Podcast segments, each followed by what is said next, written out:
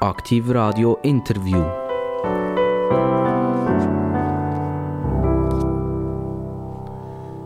Aktiv Radio, das Radio mit den interessantesten Gästen, die es in der Schweiz überhaupt gibt. Und heute verspreche ich Ihnen, es geht nur teilweise um Politik, es geht nur teilweise um Wirtschaft, es geht heute um Wissenschaft. Bei mir sitzt, wenn wir sagen, einer der Nummer eins im Bereich Robotik. Jemand, der von Anfang an dabei war, der das Ganze langsam hat gären im Saft innen, bis es zu fixfertigen Produkt ist. Er ist für DTH verantwortlich im Bereich Robotik und wir haben ihn angekündigt als Robotik-Genie. Jetzt wollen wir schauen, ob das alles stimmt. Ich begrüße ganz, ganz recht herzlich den Professor Dr. Roland Sigwart, äh, Robotik-Spezialist und Professor von der ETH. Grüezi miteinander, es freut mich auch, außerordentlich da zu sein. Professor Roland Siegwart, Sie sind der Siegwart und nicht der Torwart, oder? Können Sie sagen, in der Robotik hat die ETH eigentlich schon der Sieg? Ja, ich glaube, wir können schon für uns beanspruchen, dass wir wirklich bei den Top-Universitäten sind weltweit in der Robotik. Das hat sich über die letzten Jahre entwickelt. Ich glaube auch das richtige Umfeld in der Schweiz. Wir haben in der Schweiz nicht nur junge Leute und sehr talentierte junge Leute, sondern auch ein industrielles Umfeld, das sehr unterstützend ist für solche Sachen. Für Roboter braucht es Sensoren, es braucht äh, Motoren. Wie Sensoren und Motoren ist die Schweiz zum Teil Weltführer mit Industrievertretern in der Schweiz, die das machen. Und wir haben natürlich auch die Intelligenz, die das braucht, Robotersystem. Auch da sind wir sehr gut aufgestellt. Und ich glaube, das zusammen ermöglicht eben im Gegensatz zu anderen äh, Welten, wo es äh, entweder nur künstliche Intelligenz können oder nur Hardware können. Jetzt ein bisschen plakativ gesagt, im Silicon Valley sind sehr führend im Bereich künstliche Intelligenz, in Japan auf der Hardware-Seite und wir haben in der Schweiz die Möglichkeit, beides zusammenzubringen. Wenn ich von einem Roboter rede, rede ich immer von etwas, das mit zwei Beinen an mir vorbeiläuft und ein Tablet in den Finger hat und zum Beispiel äh, eine Flasche Wasser serviert. Das ist für mich so der Roboter. Oder ist auch ein Roboter, wenn es Tram fährt und irgendeine Analyse macht und schlichtweg intelligent reagiert. Was ist eigentlich ein Roboter? Ja, es gibt wahrscheinlich keine einheitliche Definition von Roboter. Ich, meine, ich selber sage immer, Roboter ist ein System, wo eben, wie vielleicht das Tram, wo äh, gewisse Analyse macht und dann irgendetwas aussagt darüber und vielleicht kann intervenieren. Ein System, das Daten aufnimmt, typischerweise mit Sensoren, dann irgendeine Verarbeitung hat um die Daten zu analysieren und dann eine Aktion kann auslösen Und das kann am Schluss eigentlich sogar fast eine Waschmaschine sein, die irgendwo misst, kann man vielleicht als Roboter bezeichnen. Wir reden bewusst von autonomen, mobilen Robotern zum Beispiel, wo die Autonomie hat dann schon einen Punkt mehr. Oder? Autonomie heißt, dass es bis zu einem gewissen Punkt das System vollständig Entscheidungen treffen in Situationen, die sie vielleicht vorher noch nie gesehen haben. Die Wäschmaschine hat eigentlich sehr beschränkte Möglichkeit zum Entscheid treffen. Eine mobile Plattform kann eigentlich fast die gleichen Entscheidungen treffen wie wir Menschen. Man kann entscheiden, ob jetzt äh, das System links oder rechts geht, ob man jetzt da irgendetwas greift, das Objekt oder nicht. Ist der Roboter eigentlich etwas, das uns dermaßen begleitet, dass ich am Morgen ohne Robotik eigentlich heute nicht mehr aufstehen kann und zu oben nicht ins Bett gehen kann? Ja, ich glaube, wir können das gut auch noch ohne Roboter und ich finde und ich glaube, es geht zum Teil auch wieder rückwärts, dass man vielleicht genau das genießt. Ich meine, dass man wir können sagen, wir sind langsam fast zum Roboter geworden, weil wir das Handy immer bei uns haben. Wir kommen eigentlich indirekt auch fast Befehle über fürs Handy, weil da heißt wieder da, ist irgendetwas äh, passiert, oder da äh, schreibt der Kollege, wo man muss sofort reagieren. Wir sind eigentlich auch immer so Loop drinnen, oder? Und ab und zu wäre es vielleicht schön, man müsste sich zurücknehmen, und das machen ja viele Leute auch, und sagen, jetzt bin ich einen Tag lang einfach allein, äh, brauche ich keine Maschine und kein Gerät und kann meine, mein Leben genießen. Ich will vielleicht meine Frage ein bisschen präzisieren. Wenn ich zur Haustür rausgehe und ich gehe jetzt beispielsweise in mein Auto hin und ich lade das an, und dort sind verschiedene Navigationssysteme und, und schon äh, Audio ist digital etc. Ist dort auch eine Art Robotik hinter dran? Oder kann man sagen, nein, das ist jetzt einfach ein Kompi mit einem Stückchen Software drauf? Ja, das sind zum Teil sehr ähnliche Sachen, die hinten dran sind. Die werden vielleicht heute nicht als Roboter bezeichnet. Außer sind dann autonome Fahrzeuge, das sind ganz klar Roboter. Aber das sind natürlich schon Systeme, wo, wo irgendwo äh, selber Entscheidungen treffen zu einem gewissen Punkt. Oder wenn man sagt, wenn man vor 40 Jahren ins Auto geht, ist es einfach gelaufen oder nicht gelaufen. Wenn es nicht gelaufen ist, ist es meistens irgendein mechanischer Defekt oder Batterie da unten. Heute wird das ganze Auto durchgecheckt und wenn irgendein Sensor vom, vom äh, Abgassystem zum Beispiel nicht richtig funktioniert, dann läuft das Auto einfach nicht. Es gibt ja Auto, wenn man dort einsteigt oder bevor man einsteigt, wird der Schlüssel, den man im Sack hat, erkannt. Die Tür geht automatisch auf. Mein Sitz wird so positioniert, wie, ich das gerne habe. Also das System weiß, ich habe den Sitz gerne bisschen höher und bisschen schräger. Äh, es tut mir den richtigen Radiosender gerade rein, Aktivradio selbstverständlich. Also es passieren einige äh, Eigenheiten, wo sich das Fahrzeug meinen Gewohnheiten anpasst. Ist das Roboter? Das ist wahrscheinlich wird nicht als Roboter bezeichnet, aber es ist absolut klar, dass es auch Robotiktechnologie sind. Das sind ähnliche Sachen, wo wir Algorithmen, die wir entwickeln, sind genau für diese Sachen auch eingesetzt. Es ist also sehr nah verwandt. Und es gibt uns vielleicht auch das Gefühl, was eigentlich die Roboter machen. Und es gibt uns vielleicht auch das Gefühl, dass die Systeme zum Teil gleich Mühe haben zu verstehen, was wir eigentlich genau wollen. Ich selber habe immer wieder ein Mühe mit diesen Systemen, wo wir irgendetwas vorgeben wollen. Speziell die neuen Autos haben hunderte Varianten, äh, was da alles vorgegeben wird. Und am Schluss kann, haben wir das Gefühl, man kann gar nicht mehr selber entscheiden. Und wenn man selber das overrulen, das heißt irgendwo etwas anderes machen, weiß man gar nicht, wo man das überhaupt machen kann. Und manchmal sehe ich mich auch wieder zurück auf ein System und ich einfach sage, wenn ich das Licht anzünde, dann ist ein Hebel und dann ist das Licht angezündet und es tut nicht selber entscheiden, wenn ich jetzt Licht brauche und wenn nicht. Was, Roland Sigwart, vielleicht hat das auch ein bisschen mit Ihrem Alter etwas zu tun. Ich will das verraten. Sie sind 1959 äh, auf die Welt gekommen und Sie sind normalerweise sind das halt schon wieder äh, Leute, die, schon eine gewisse Distanz haben zu dem, was da alles läuft. Das, bei ihnen ist das nicht der Fall, weil sie von morgen früh bis zum spät halt im Beruf mit dem konfrontiert sind.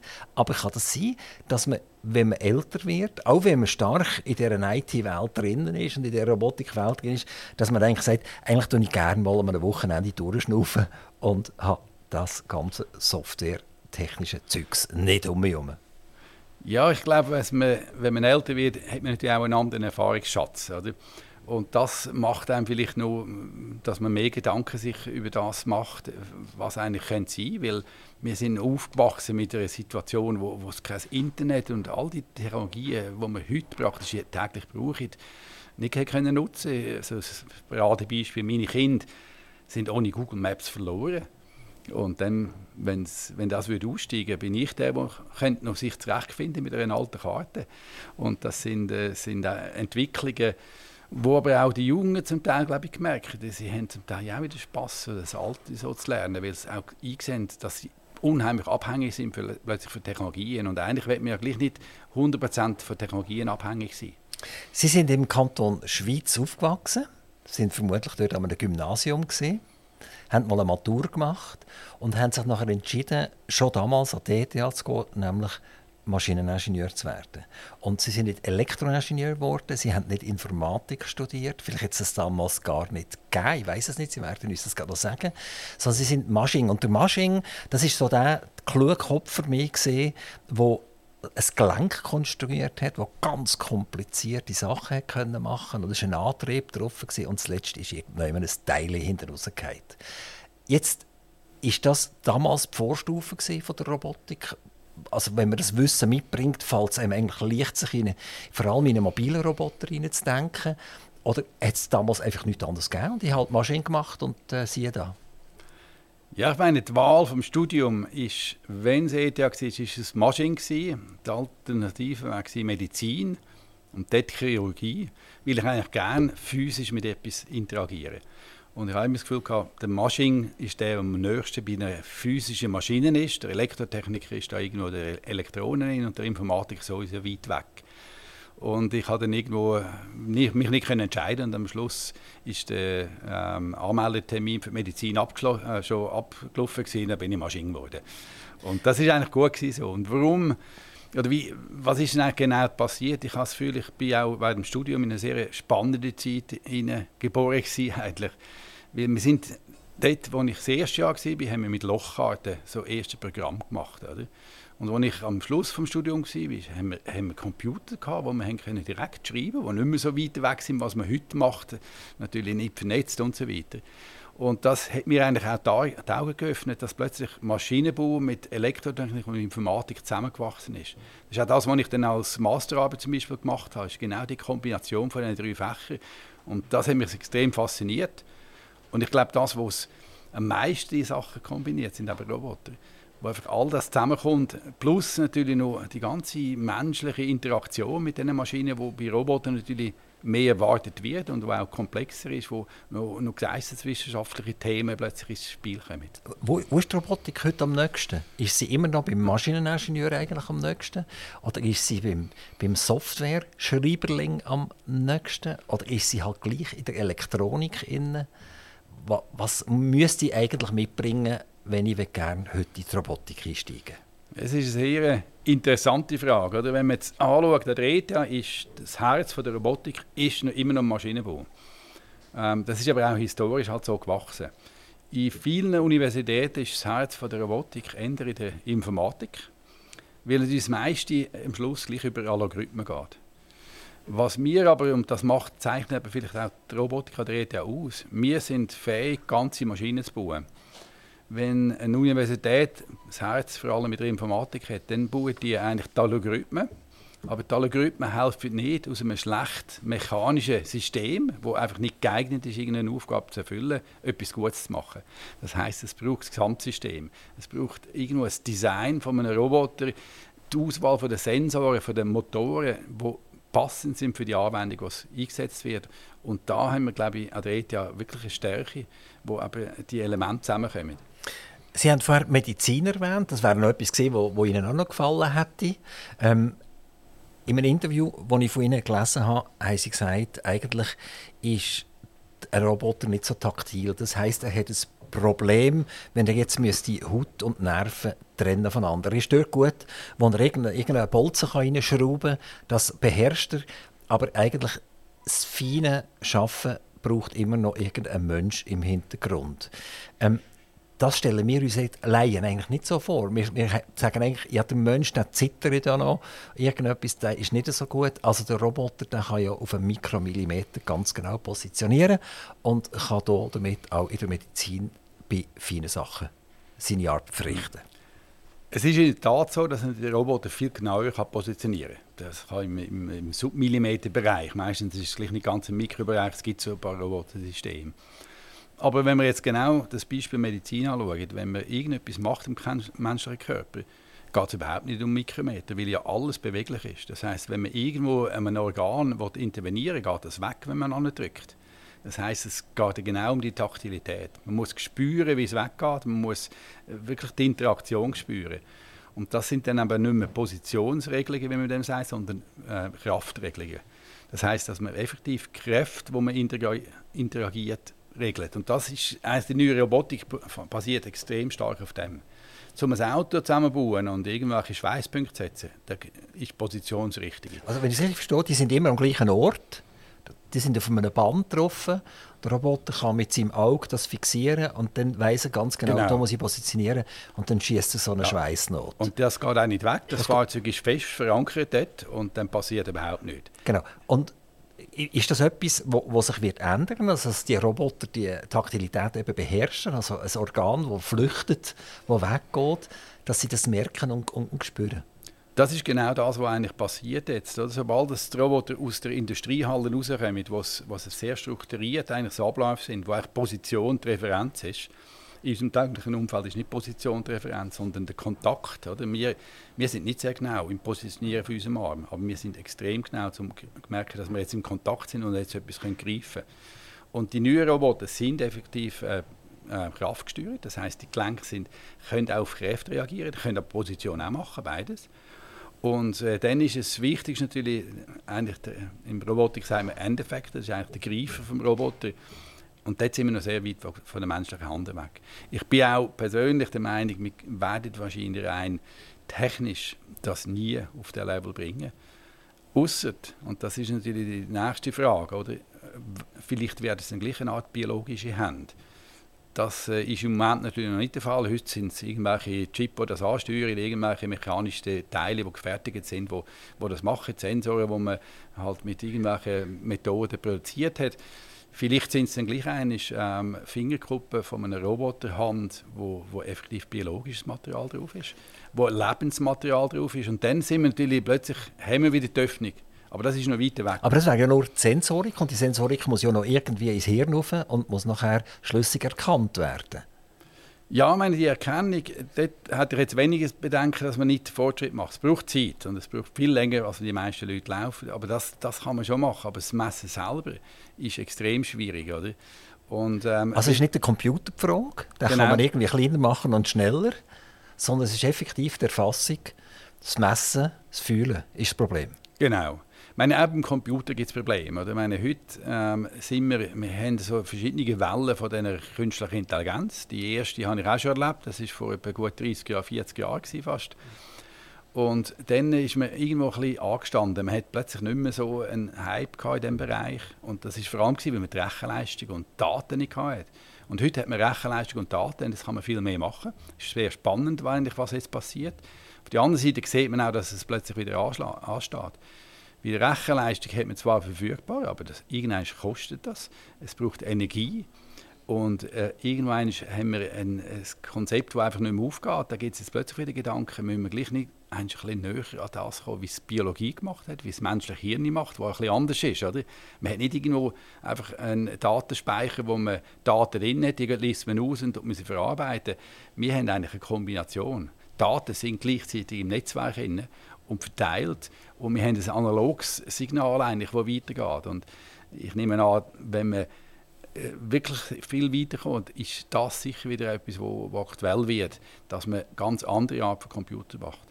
Ich will schnell das Thema wechseln, ich nehme schnell die Ausfahrt von der, von der Robotik weg und gehe zu Ihnen persönlich. Sie sind im Verwaltungsrat von der Neuen Zürich Zeitung. Also, äh, jetzt, wo ist die Verbindung von der Robotik, vom ETH-Professor und einem Organ, das tagtäglich bei mir im Briefkasten drin ist und selbstverständlich auch online abrufbar ist.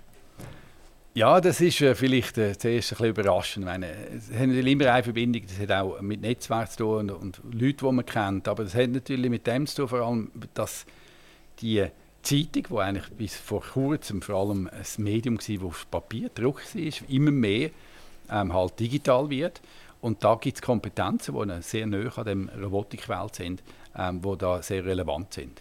Darf ich Sie fragen, ob Sie Ihre Verantwortung nicht ganz wahrgenommen haben? Die Zürich Zeitung hat eine Katastrophe erlebt. Sie ist gehackt worden.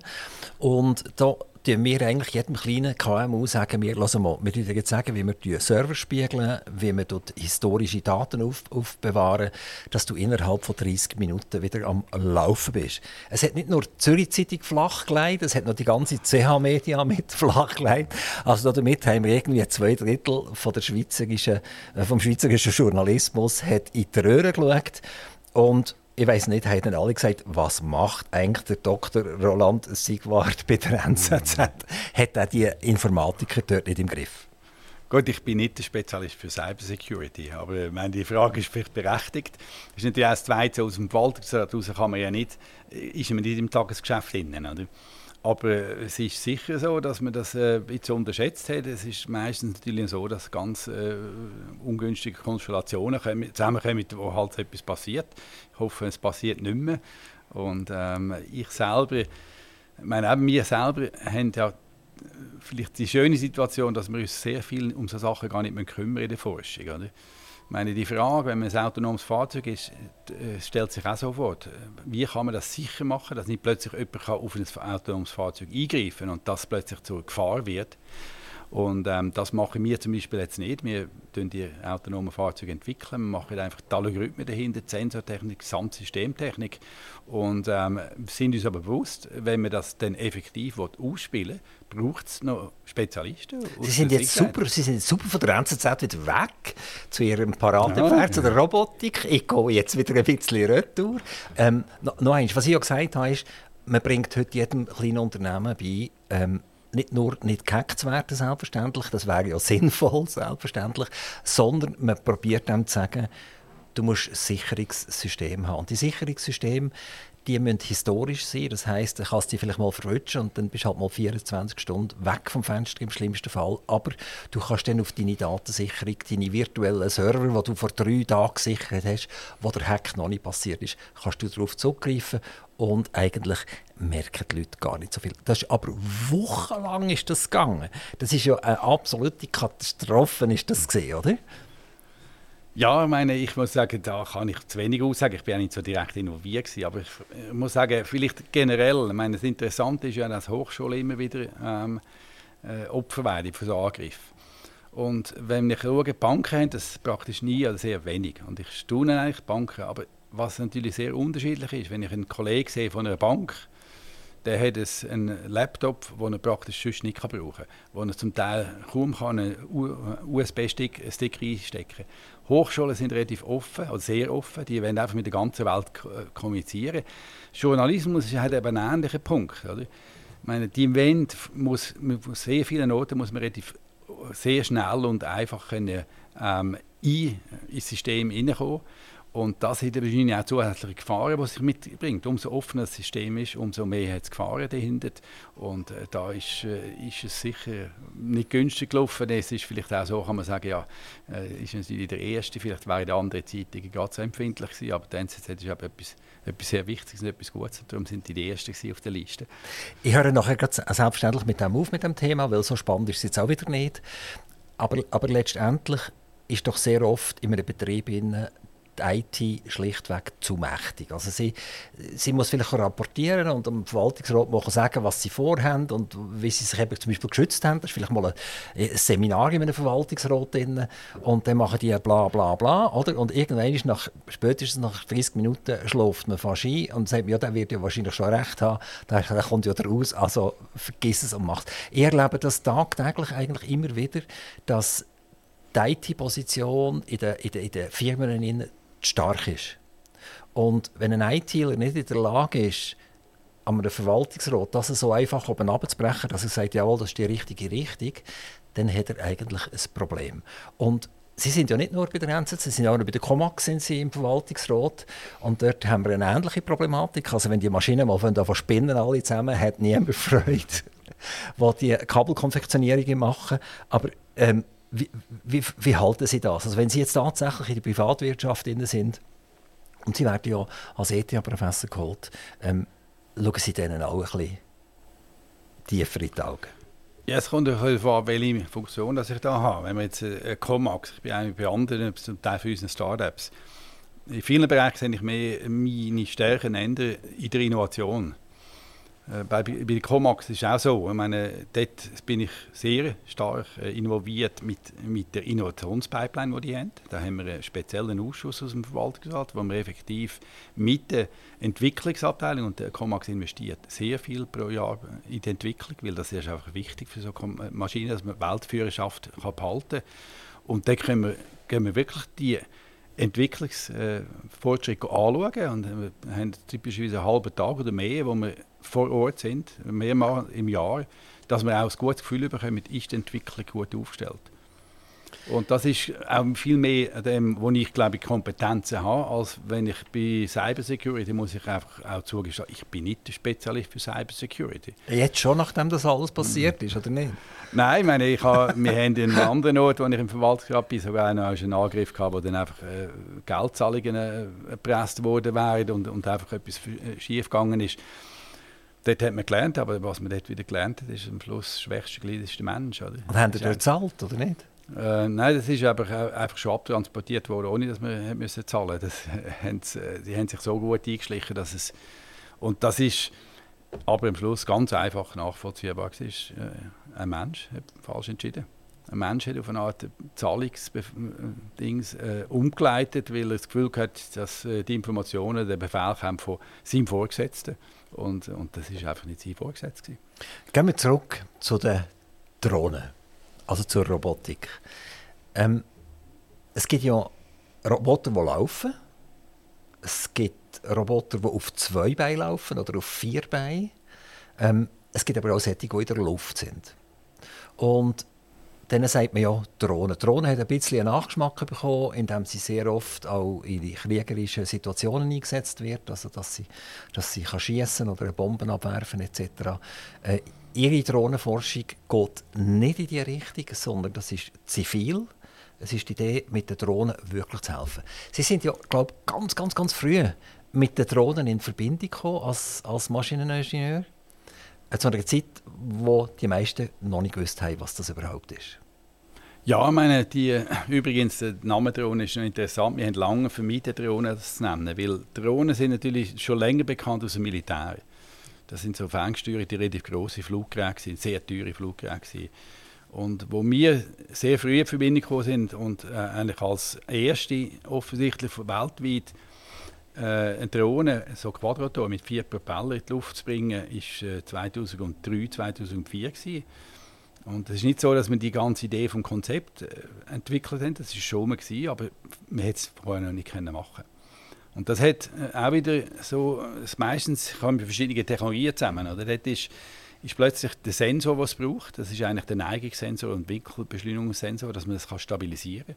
Weil das ist höchst instabil, wenn man das nicht drauf hat. Der ist plötzlich verfügbar worden und genügend klein und leicht. Man kann sich das vorstellen, früher, vor, vor 40, 50 Jahren, sind Flugzeuge von Zürich auf New York mit einem mechanischen Kreiselkompass geflogen. Und heute macht man das nicht mehr. Jetzt hat man GPS, aber man hat ja vorher auch so elektronische Kompass gehabt, oder einfach auch Beschleunigungssensor. Und die sind plötzlich klein genug gewesen. Und darum haben wir so ein Ding in die Luft gebracht. Und das hat eigentlich aus unserer Sicht relativ viel auf, ausgelöst. Das hat eben ausgelöst, dass man plötzlich gesagt ja, jetzt kann man mit so einem System mit Luft und, und äh, Aufnahmen machen. Aber der Helikopter, gibt es ja schon lange, oder? Also wenn man einen Rotor hat, der dreht, kann man ja das Objekt anlüpfen. Kompliziert ist es dann geworden, wo mehrere so Rotoren da sind. Ja, es ist noch interessant. Oder? Warum ist eigentlich das mit mehreren Rotoren? Das hat mit der Skalierung zu tun. Für grosse ein Rotor ist viel effizienter. Die grossen Helikopter, wenn man mehr Rotoren hat, sind sie weniger effizient. Jetzt bei kleinen Systemen, bei diesen Rotoren, hat es ja so ganz äh, äh, geschickte Mechanismen, dass man die Rotorblätter eigentlich muss einstellen muss während dem Drehen. Und das kann man fast nicht abskalieren. Wenn man es sehr klein machen will, dann wird es sehr schwierig. Das ist eins. Und Quadrotor ist viel einfacher. Da hat man einfach vier Motoren und die kann man elektronisch direkt ansteuern. Und wenn man da ein bisschen mehr geht links, dann fliegt er halt, äh, geht links ein bisschen weiter auf als rechts und dann fliegt es vorwärts. Ist eigentlich am Schluss einfacher anzusteuern. Man hat nicht so ganz komplizierte Mechanismen, die bei den grossen Systemen machbar sind, bei den kleinen Systemen ist fast nicht mehr umsetzbar. Es wird einfach schwierig. Und das Zweite ist, dass die Quadratoren natürlich eine, eine sehr hohe Dynamik haben, was eigentlich auch noch spannend ist. Oder? Man kann sehr schnell drehen. Oder die kleinen Race-Drohnen, wo man auch kleine Rennen macht, das sind, die sind irgendwo ein paar hundert Gramm. Die haben Beschleunigungen weit unter einer Sekunde von 0 auf 100, haben Maximalgeschwindigkeit von 250 Stundenkilometer. Da hat äh, eigentlich mindestens im kurvigen Links kein einziges Formel-1-Fahrzeug Chance mitzukommen. Und das ist natürlich zum Teil von der Forschung spannend gewesen. Aber das zeigt sich auch, wenn man jetzt filmen oder irgendwelche Aufnahmen machen kann das sehr spannend sein und sehr vorteilhaft sein. Ist denn die zukünftige Formel 1 ein Quadcopter? Also wenn er vier Rädchen hat, hat er vier so Motoren und wird angelöpft und adieu, tschüss. Ja, ich meine, das äh, könnte man sich ja vor, schon vorstellen. Ähm, aber ich muss natürlich einfach bewusst sein, sobald man in der Luft ist, braucht es mehr Energie für die gleiche Fortbewegung. Man kann zwar in gewissen Situationen vielleicht sagen, wenn man da über einen Pass fährt mit einem Haufen Kurven und wenn man ein ganzes Lichtflugzeug hat, kann man vielleicht gleich effizient äh, fliegen wie fahren auf dem Boden. Aber typischerweise braucht es viel mehr Energie ähm, in der Luft als am Boden. Und darum ist das wahrscheinlich nicht Zukunft, obwohl es da sehr viele Ideen gibt mit den äh, äh, Städtemobilität in der Luft, wo, wo übrigens natürlich auch eine Lärmbelastung ist, die nicht tragbar ist. Also jetzt, wenn man in die Luft rauf würde gehen, oder, oder jetzt am Boden? In die Luft raufgehen, oder? In die Luft, meine, Helikopter sind einfach typischerweise laut, man kennt das, oder? Wenn, wenn irgendwo ein, ein Helikopter da anzufliegen kommt, äh, meistens sind die das vielleicht für den Regen oder vom Militär, weiss man relativ früh schon, dass die kommen, weil sie einfach sehr laut sind. Aber ist, ist der Rotor laut oder ist, ist im Prinzip das Triebwerk laut? Es ist ein Rotor laut. Oder? Ich meine, bei, bei, speziell bei den Kleinen, es Elektromotoren sind, ist der Elektromotor Und beim Helikopter, beim normalen Helikopter? Ist auch der Rotor laut, ja, vor allem. Ah, das, was man hört, das, ist, genau. das ist das Geräusch vom. Rotor und nicht vom Motor? Nein, das sind äh, vor allem der Rotor und, und interessanterweise ist es aber so, dass man sehr effizient fliegen kann. Das heißt, ein kleines Rotorblatt und trotzdem viel Gewicht lüpfen auch. Dann muss man sehr schnell drehen. Die ähm, Helikopter haben bis zur Schallgeschwindigkeit der aussen am Propeller. Und das ist natürlich erst recht laut, oder? wenn man eigentlich einen Überschallknall noch am, am äußeren Ende hat. Oder? Und das ist, ist nicht zu vermeiden, man hat ganz große Propeller. Aber dann äh, kann man eigentlich gar nicht mehr vernünftig landen, weil man dann auch bei der Landefläche plötzlich irgendwo äh, 20 Meter Durchmesser, 40 Meter Durchmesser braucht. Kommen wir noch mal schnell zurück zum Wort Drohne. Drohne ist ein Bienenli, nämlich ein männliches Bienenli, das die Königin muss befruchten und dann kann es sterben und gehen. Wieso hat man das Wort Drohne gebraucht für das? Man hätte mir ja können sagen oder irgend so etwas. Ja, ich weiß es nicht, ehrlich gesagt, wo das herkommt. Ich nehme an, es ist aus dem Militär. Und was vielleicht dann auch nicht unbedingt eine schöne Parallele ist, aber das sind natürlich vor allem dann auch so Systeme, die eigentlich im Einsatz sind, oder? wo dann irgendwo eine Mission haben und dann äh, werden es nicht mehr gebraucht. Die fliegen ja nicht zurück in vielen Fällen, sondern die fliegen irgendwo an und dann äh, irgendetwas zerstören und, und dann ist die Aufgabe erfüllt. Sie haben sich spezialisiert eben auf fliegende Objekte. Und das fliegende Objekt ist ja nicht nur der Plausch, dass man dort Races machen, also mit Hochgeschwindigkeit durch irgendwelche komplizierten Räume durchfliegen, sondern dass man das tatsächlich praktisch umsetzt. Gibt es Beispiele dafür, wo man kann sagen kann, jawohl, von unserer Forschung sind Produkte entwickelt worden, die heute den Menschen ersetzen oder die Arbeit erleichtern? Es sind wenig, sagen wir eigentlich, Produkte, die der Mensch so voll ersetzt. Aber meine, ein Beispiel bei Drohnen ist die Firma Wingsha. Das ist ein Startup von unserem Labor, von der ETH. Und die haben inzwischen mehr als 150 Leute in Zürich und weltweit. Und verkaufen die Drohnen für die Vermessung aus der Luft. Das ist so eine, eine Mix-Drohne, das heisst eine hybride Drohne. Die kann vertikal starten wie ein Helikopter und geht nach einem Flächenflug über. Und äh, hat sich eigentlich sehr gut durchgesetzt. Auch in der Landwirtschaft kann man das einsetzen.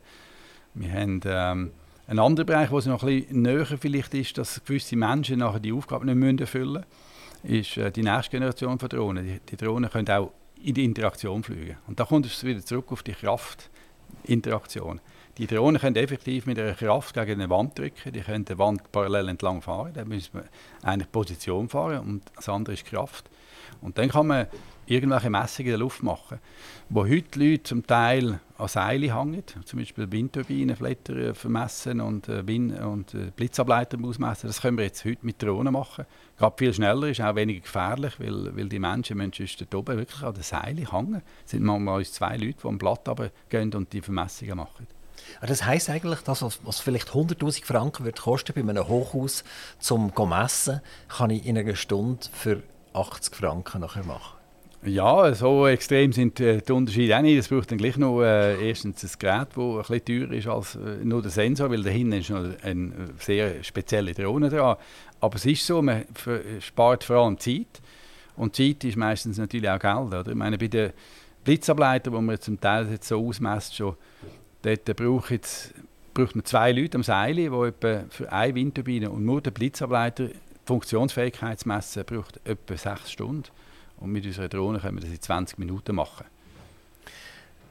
Die Drohne wird also zu einem Arbeitsinstrument. Genau. Es ist nicht mehr ein Gadget, sondern es ist ein Arbeitsinstrument ja. und kann zu höchster Sicherheit führen. Also ich denke jetzt an eine Brücke, allenfalls eine Betonbrücke, wo man regelmäßig muss inspizieren muss. Und das haben wir in Italien erlebt. Das haben sie zu wenig gemacht. Und wenn man vielleicht das preisgünstig mit Drohnen machen könnte, ist auch die Gefahr kleiner, dass wenn mal so eine Brücke zusammengeht. Ja, ich, wir hoffen, genau so Sachen haben wir auch gemacht mit Partnern zusammen. Dort ja im vom Bereich Bauingenieurwesen, wo wir genau können, mit Kontaktmessungen, da muss man auch wieder Drohnen haben, die wirklich in Kontakt fliegen. Das sind ein bisschen spezieller, ein bisschen komplexere. Und die können nachher über eine ähm, elektrische Feldmessung herausfinden, ob zum Beispiel die Armierungseisen im schlechten Zustand sind, ob die korrodieren und so weiter. Und dann kann man frühzeitig intervenieren. Und das ist, glaube ich, in Italien genau passiert. Ja, genau glaube, so Sachen sind passiert. Dass ja. man eine, eine Verrostung hat, genau. eine unsichtbare im Beton, innen, ja. wo halt Feuchtigkeit dazu gestoßen ist. Also, ähm, ist schon so, dass eigentlich Ihre Forschung nicht so zum, für einen Forscher ist, weil er einfach Freude daran hat zu forschen, sondern es geht relativ schnell über in den Alltag und in die Wirtschaft. Ja, ich meine, es ist natürlich abhängig von den, von, von den Leuten, die dahinter sind. Mir ist natürlich das eigentlich immer ein Anliegen gewesen. Ich habe immer Spass gehabt, auch das rauszubringen in die Wirtschaft. Und wir haben natürlich die ideale Situation. Das ist, äh, ich muss sagen, ich habe das Glück gehabt, einen wunderbaren Job zu haben. Zum einen können wir wirklich zum Teil einfach Forschung machen zu Forschungswillen, wo wir sagen, angefangen mit Laufrobotern, haben wir einfach gesagt, kennen wir einen Roboterbauer, der einigermaßen ähnlich kann sich bewegen wie ein Hund sind wir noch weiter weg, aber wir können zeigen, dass man mit diesen Robotern Stegen auflaufen kann, man kann in sehr schwierigen Gelände rumlaufen und das hat dann auch eine Firma gegeben. Dort haben wir am Anfang nicht die Idee, kann man eine Firma machen. Wir haben die, wirklich die Herausforderung anpacken und sagen, wir bauen einen Roboter, der ähnlich kann sich bewegen wie ein, wie ein Hund und haben nachher gesehen, dass das eigentlich auch einen Nutzen kann bringen in der Gesellschaft. Aber dort sind die Amerikaner vorausgesehen, oder?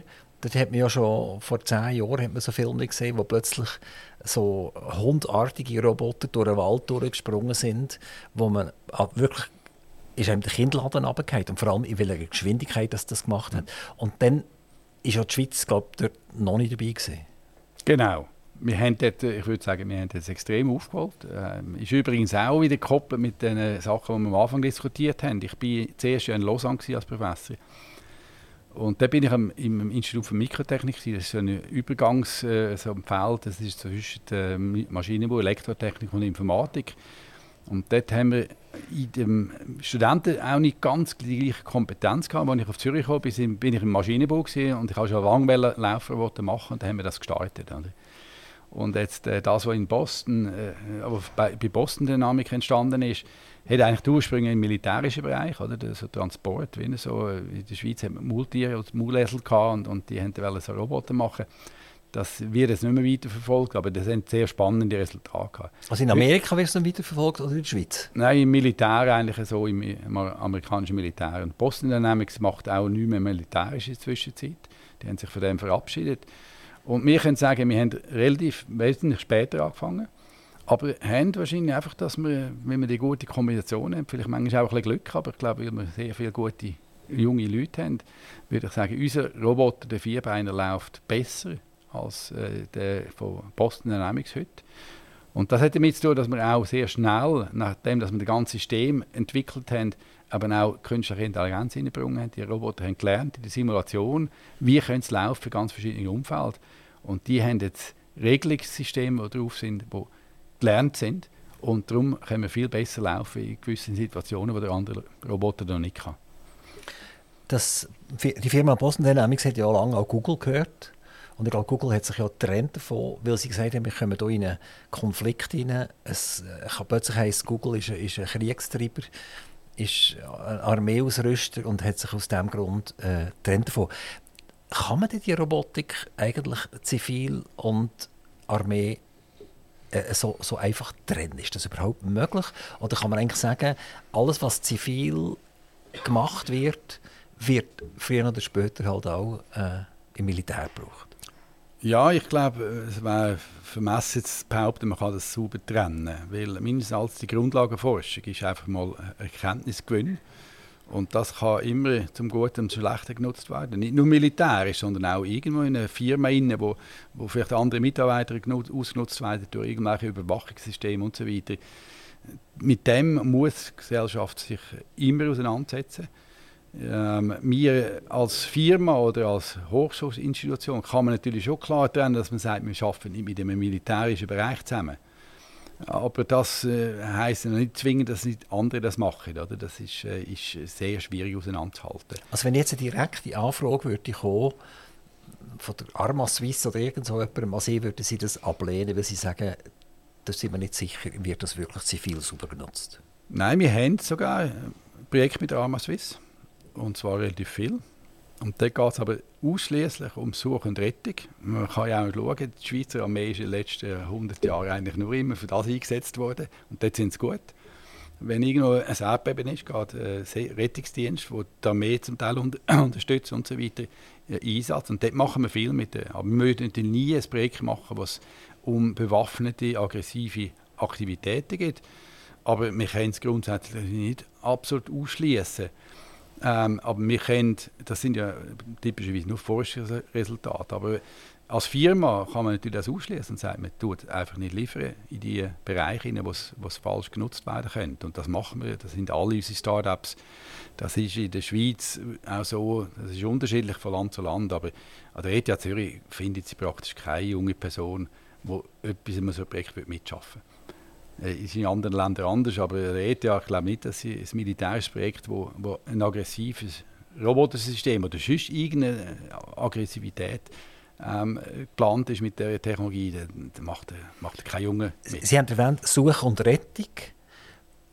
Heißt das, Sie geben Drohnen denen mit und die steigen auf und die können nachher äh, irgendein Bild machen und würden auch irgendein Objekt erkennen, beispielsweise, wenn jemand dort liegt und, und sich bewegt, wo das menschliche Auge vielleicht gar nicht würde erkennen Genau, das sind so Anwendungen. Wir haben auch mit der Rega zusammengearbeitet, zum Beispiel, die haben jetzt auch eine kleinere Drohne, das und da geht es zum Beispiel darum, dass man suchen kann, wenn, wenn die Situation gefährlich ist äh, wegen dem Wetter oder wenn man Nebel hat, in Drohne kann man vielleicht trotzdem fliegen, aber man will nicht einen äh, Helikopter mit Menschen drin machen. Und jetzt im Such- und Rettungsbereich geht es zum Beispiel konkret um, um Sachen, wenn es nach einem Erdbeben Gebäude zusammengeflogen sind. Das sind zum Teil Leute noch in, in geschlossenen Räumen, wo, äh, wo man es nicht mehr umkommt, aber noch lebendig sind die kann man nicht so schnell identifizieren.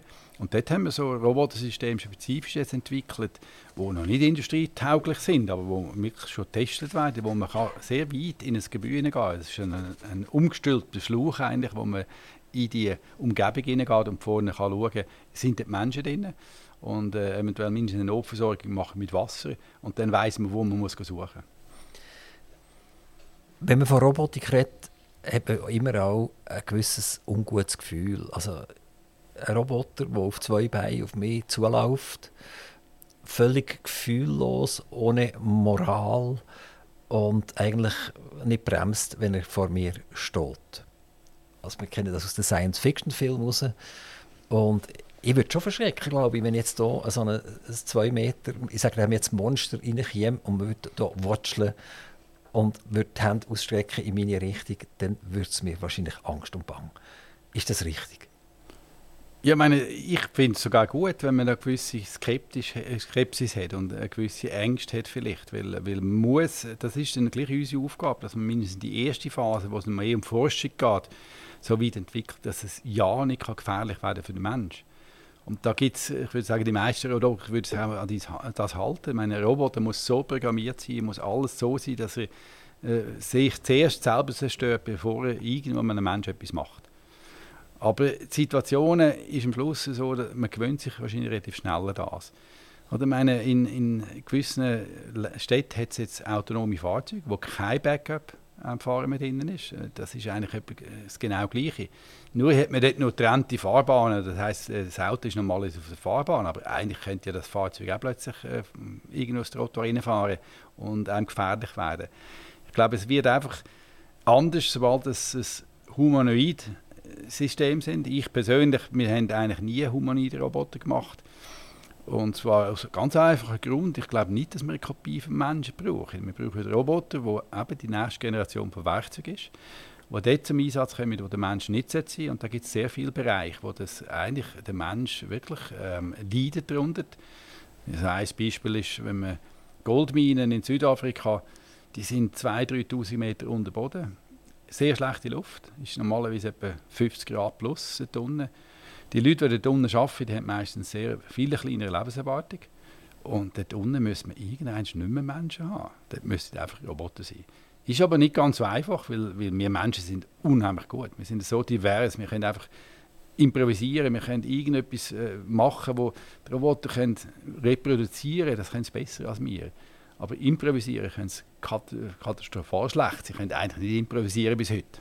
Ist es eigentlich fast eine Frustration, ein bisschen, dass Sie jetzt Jahrzehnte in dieser Roboterforschung sind und wir jetzt hier am Mikrofon sagen, eigentlich sind wir Menschen viel besser als die Roboter? Nein, für mich ist das Gegenteil von einer Frustration. Ich sage immer, als Robotik äh, sieht man vielleicht immer mehr, man ist eigentlich äh, über, überwältigt von der Evolution, die uns Menschen, aber auch Tiere herausgebracht hat, wo, wo, wo unheimlich divers können, äh, Sachen und Aufgaben übernehmen und das mit gleich sehr beschränkten. Ich meine, wir sind nicht so kräftige Roboter. Wir haben eigentlich am Schluss weniger Datenzugriff als Roboter, wesentlich weniger als heutige Systeme, die einfach aufs Internet alle Daten können holen können.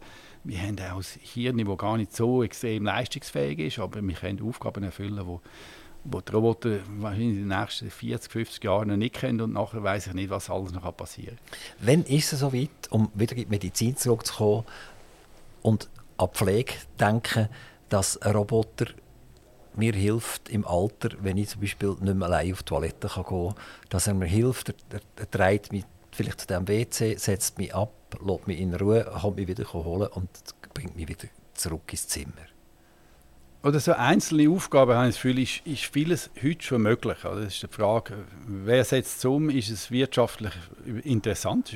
Es gibt keine Firmen, die das überhaupt machen. Dass man jetzt zum Beispiel sagt, der Roboter hilft einfach auf, aufs WC zu gehen. Oder? Und äh, ich glaube, man denkt zum Teil heute zu stark in der Idee, vor allem in Asien, dass man sagt, ja, man will jetzt einfach Menschen kopieren, die dann nachher die Alterspflege machen.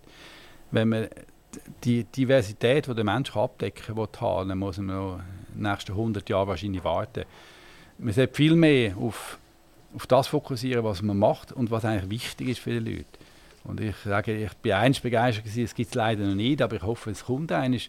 Ähm, es hat eine, eine Art, man könnte dem Roboter sagen, ist, ich sage dem einfach eine Menschenwaschmaschine. Da hat der Mensch reinsitzen und dann ist er eigentlich gewaschen worden ich stelle mir auch ihm selber vor, meine, das Waschen, von, dass man von anderen fremden Personen gewaschen wird, ist ein Eingriff in die Intimsphäre, der mühsam ist. Ist wahrscheinlich auch für die Leute, die die Arbeit machen, nicht sehr angenehm. Und das sollte man können automatisieren Aber da braucht es keinen kompletten Roboter, da braucht es eben eine, eine Menschenwaschmaschine. Also es ist wie eine Wäscheanlage, wo man im Auto reinfährt und dann können die Bürsten durch das fahren? Ja, nein, nein, das ist wirklich so eine geschlossene Box, da sitzt man innen und, und dann hat es auf der Seite so verschiedene Spray äh, und Düsen und so weiter. Ist man da dran? Haben Sie schon mal so das etwas gesehen? Das hat es eigentlich gegeben in, in Korea, aber das ist nachher nicht weiterverfolgt worden. Ich, ich nehme an, es kommt für die Reinste so etwas, oder? Äh, es ist wahrscheinlich vielleicht noch ein bisschen zu komplex und eben vielleicht hat man noch nicht ganz gesehen, wo, äh, ob der Markt genügend groß ist. Bei, bei der Pflege hören wir ja jeden Tag, wir haben zu wenig Fachkräfte. Sind denn im Prinzip Firmen da, die investieren in diese Richtung, wo der, der Pfleger nachher äh, wenn wir sagen, die wichtigen Teil, der, der, menschliche Teil geben oder dort, wo es gefährlich wird, also wenn man eine Spritze machen oder so etwas, aber wo der mechanische Teil, oder die Leute umlüpfen zum Beispiel, äh, wo, wo man da wirklich nicht dran ist. Ja, es ist auch dort, es gibt einige Sachen, die, entstehen, aber da muss man, stellt man sich immer ein das Falsche vor. Oder? Das, was richtig ist heute, ist, ist aber, dass Bett speziell sind, dass man die Leute nicht umlüpfen muss. Oder ein Roboter, der den Menschen aus dem Bett rauslüpft, muss ja sehr fein unter den Mensch hineingehen. Und, und, und das sind zum Teil gebrechliche Leute. Am Schluss bricht, wenn ein Roboterarm von der Industrie das machen ist die Gefahr groß, dass die verletzt werden. Und dort gibt es natürlich zum Beispiel so viel, viel flexiblere Bett, wo man noch ganz verschiedene einstellen kann, dass die Leute besser können, ähm, bewegt werden und nachher ist das Pflegepersonal nicht mehr so, dass sie die grossen Gewicht lüpfen. Und ich glaube, das sind die Lösungen, die man heute braucht. Dass man gleich zuerst überlegt, was ist eigentlich, was den Ablauf schwierig macht. Also es gibt auch viele Robotersysteme, die jetzt im, im Hintergrund Sachen machen. Oder? Irgendwo äh, Mahlzeiten holen oder Medikamente holen für die verschiedenen Zimmer. Dass die Leute nicht müssen da beliebig lang im Gang rumlaufen Das kann man gut machen und das äh, ähm, spart natürlich dann auch äh, oder ermöglicht auch, dass man mit weniger Personal besser kann, äh, Patienten bedienen kann. Was Sie sich überlegt haben vor 30 Jahren, was ist heute ein Roboter und was kann der, haben Sie sich eigentlich mehr erhofft?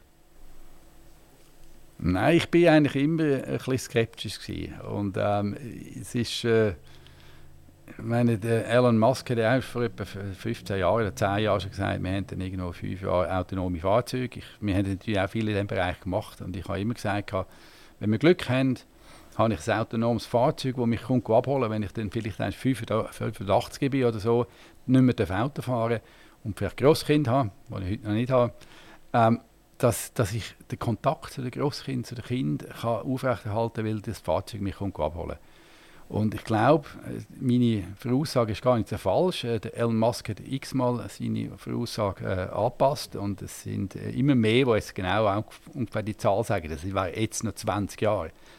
Das heißt aber man muss immer unterscheiden. Autonom auf der Autobahn fahren, das ist relativ einfach, verglichen mit äh, irgendwo im, im Nowhere raus. Dort kann man es heute eigentlich schon machen, das ist nur eine Frage von der Umsetzung. Die Fahrzeuge, die in Kalifornien jetzt schon fahren, ohne Backup-Pilot, die fahren auf spezifischen Umfeldern, aber die können natürlich nicht in die Enggasse reinfahren in Italien, wo nachher noch der TÜV-Fahrer und der Schesenwagen gleichzeitig kommt. Das wird nicht funktionieren. Die werden nicht gefährlich für die Leute, aber sie würden einfach stillstehen. Sie würden einfach die ganze Straße blockieren. Weil sie sagen, ja, es ist viel zu viel Risiko da, wie das fahren, also stehen still. Robotik gleich Energie. Und Energie ist heute gefragt. Wenn ein Roboter keine Energie mehr hat, dann stürzt er ab oder, oder macht nichts mehr wenn der Mensch einen Moment lang, der sitzt sich halt ab, tut sich rasch erholen und läuft wieder weiter, bis er zum nächsten Würstchenstand kommt.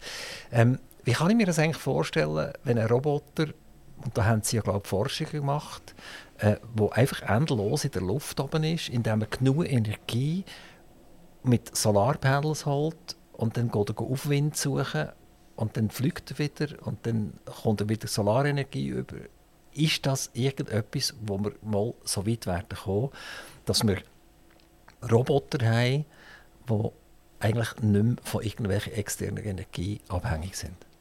Ja, das ist, ist wahrscheinlich relativ schwierig. Ich meine, wir sind ja auch von externer Energie abhängig. Wir müssen essen. Und die Roboter müssen halt auftanken und wir müssen essen. Wir sind natürlich nicht so schwarz-weiß. Der Roboter, wenn die Batterie da unten ist, ist vorbei. Wir können uns noch ein bisschen erholen. Vielleicht haben wir noch Sandwich dabei, dann haben wieder ein bisschen Energie meine, man kann sich natürlich vorstellen, heute sind Roboter vor allem mit Batterien gespeisen, auch wenn sie autonom und mobil sind. Ist einfach das Einfachste, weil die Batterie braucht, äh, Strom braucht man sowieso für alles und, und es ist am einfachsten, präzise Motoren anzusteuern. Es gibt natürlich auch die Möglichkeit, dass man Verbrennungsmotoren hat auf einem Roboter. Das sind übrigens die ersten verbossenen, sie sind, sind Motoren drauf, sie sind auch unheimlich laut gewesen, oder? Das sind so kleine ähm, Go-Kart-Motoren drauf, die die Energie erzeugt haben. Also könnte das die Idee sein, dass man eine Batterie hat, und wenn die irgendwann in einen gewissen Level gehen, 5% oder so, dass sie selber nachher noch irgendeinen fossilen Brennstoff nutzen. Und ja, das könnte man sich vorstellen. Zum Heilaufen oder so. Genau, das könnte man sich gut vorstellen. Oder sonst kann natürlich sein, dass sie auch sich anstecken können. Oder? Ich meine, dass, je nachdem, wie man es nutzt, das ist mit den Elektrofahrzeugen auch so. Dann gibt es irgendein Netz, wo, man, wo die können sich auftanken können. Jetzt konkret, wir haben in der Luft ist es ein bisschen anders, oder noch, dass wir gesagt haben, ja, kann man kontinuierlich in der Luft bleiben mit einem Fluggerät. Und das haben wir gezeigt, im 2008 zuerst mal, weltweit für, eine, für ein kleines Flugzeug, Flächenflugzeug, dass wir mehr als 24 Stunden fliegen. Das heißt, wir nutzen die Energie aus den Solarzellen teilweise nutzen zum Fliegen und teilweise zum Batterie ähm, äh, laden und danach können wir ab der Batterie fliegen. Wir haben es 2015 sogar ein paar Tage durchgeflogen. Und das ist eigentlich grundsätzlich möglich heute. Wir müssen eigentlich äh, natürlich über die ähm, Wolkendecke fliegen. Wenn es drunter ist, wird es immer noch ein schwierig, aber man kann auch mit ein bisschen Wolke kann man auch so lange fliegen. Und das gibt sicher auch in den neuen Anwendungsbereich. Da hat es ja auch Projekte von den Grossen wie Facebook und Google, wo so Ideen hatten, dass man das nachher als Satelliten äh, nutzen könnte, die automatisch auch wieder landen können. Dass man Kommunikationsrelays hat in der Luft. Und das äh, könnte man schon vorstellen, dass das irgendwann kommt. Äh, hat den Vorteil, dass man sie nicht muss, äh, dass sie näher sind und dass man sie nicht ähm, muss irgendwo nachher plötzlich einsammeln, weil man langsam zu viel Satellitenschrott in der Weltumlaufbahn hat. Die würde dann auf, auf, zum Beispiel auf 20'000 Meter fliegen. Effizient ist nicht nur der Rotor oder nur der Flügel, sondern eine Maschinenkombination. Ja, meine, dort muss man optimieren. Ist natürlich Aerodynamik sein, das ganze, die ganze Pipeline eigentlich von, von der Verteilung von der Energie. Ähm, gute Propeller, gute, hocheffiziente Motoren, ähm, optimierte, gute Solarzellen. Und das ist ein bisschen von der Größe abhängig. Es hat ja auch das Solar Impulse Projekt vom Picar, wo auch das Gleiche gemacht hat, eigentlich, aber mit einem ganz äh, viel größeren Fluggerät. Und interessanterweise sind zum Beispiel da die Herausforderungen ganz an einem anderen Ort. Wir haben eigentlich mehr Probleme gehabt mit der, mit der Energie und vor allem mit der Aerodynamik, weil es klein ist. Das fliegt automatisch schlechter, die Effizienz ist schlechter bei so kleinen Fluggeräten. Und sie haben viel mehr Probleme gehabt mit der Strukturfestigkeit. Äh, also die, die Dinge brechen fast auseinander. Umso kleiner, umso einfacher. Und das geht mir auch in der Natur ganz einfach. Ich sage immer, umso kleiner das, ist, das Lebewesen ist, umso eher fliegt es. Flüge, Mucke, die fliegen alle. Und wenn er schaut, wenn ein Flüge in die Scheibe fliegt, äh, fliegt sie einfach weiter. Wenn ein Vogel in die Scheibe fliegt, wird es schon schwierig. Die grossen Vögel fliegen heute nicht mehr. Und das hat mit der Strukturmechanik zu tun. Dass es, äh, mit der Skalierung wird, wird, wird es immer schwieriger, mechanisch das so gut zu machen, dass es nicht auseinanderbricht.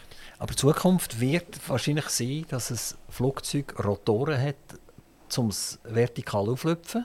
Und nachher für einen Horizontalflug wird es wieder die Luft nutzen, also die Segelwirkung nutzen, um effizient vorwärts ja, zu kommen. genau. Meine, wenn man jetzt schaut, ein Helikopter, ein Standardhelikopter, den man heute fliegt mit Passagieren die sind etwa einen Faktor 5 weniger gut effizient. Das heißt, äh, für die gleiche Gewicht ähm, braucht es fünfmal mehr Energie, um eine gewisse Distanz zu fliegen.